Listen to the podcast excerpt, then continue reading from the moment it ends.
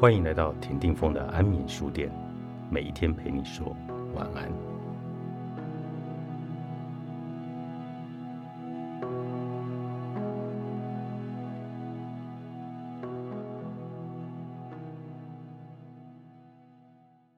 不论多完美，都会有人讨厌你。这世上最吃力不讨好的事，就是想讨好所有的人。有人喜欢你，就会有不喜欢的。这是再自然不过的事，就像有一朵花很香，就是有人讨厌它的香味；有人喜欢榴莲，为之痴迷，不喜欢的人却退避三舍；有人喜欢香菜，觉得没有加就是少了一味；也有人闻到就觉得恶心想吐。想想看，如果今天有人不喜欢香菜，那香菜应该要难过吗？有人讨厌榴莲，榴莲就开始怀疑自己。嫌自己不够好吗？不，他只要做自己就好。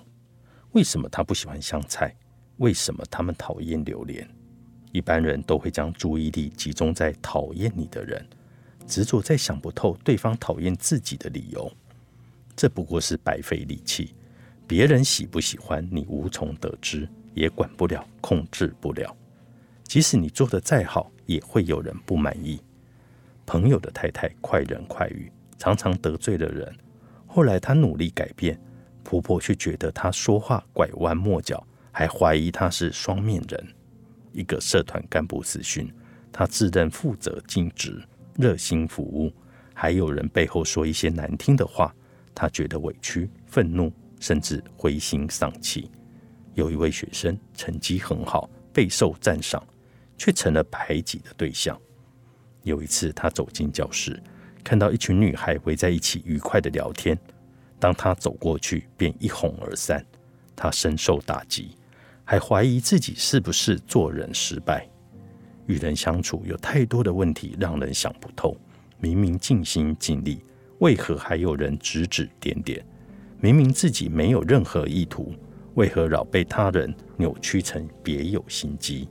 明明对你赞赏有加，背后却批评你、挑剔你。而且竟然是同一个人，你不是做人失败，而是对人还没有全面的了解。不管你做什么，总有人挑错；无论你怎么做，总有人批评。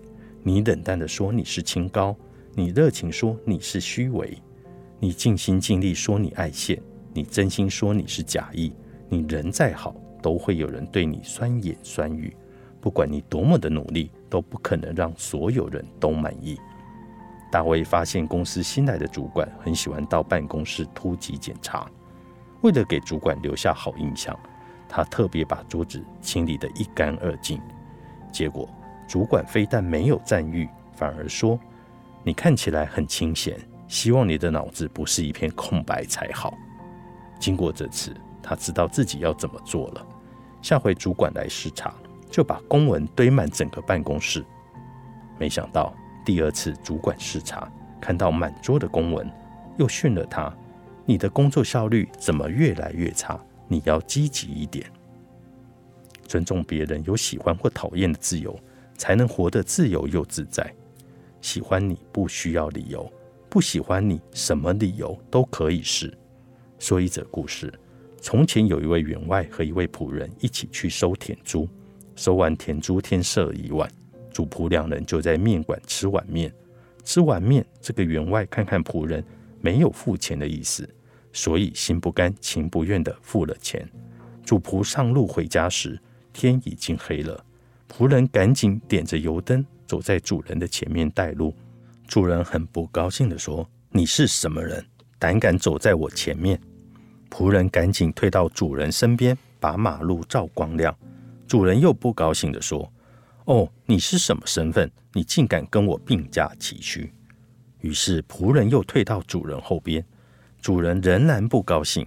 你走在我的后边，我怎么看得到马路？你准备让我摔死吗？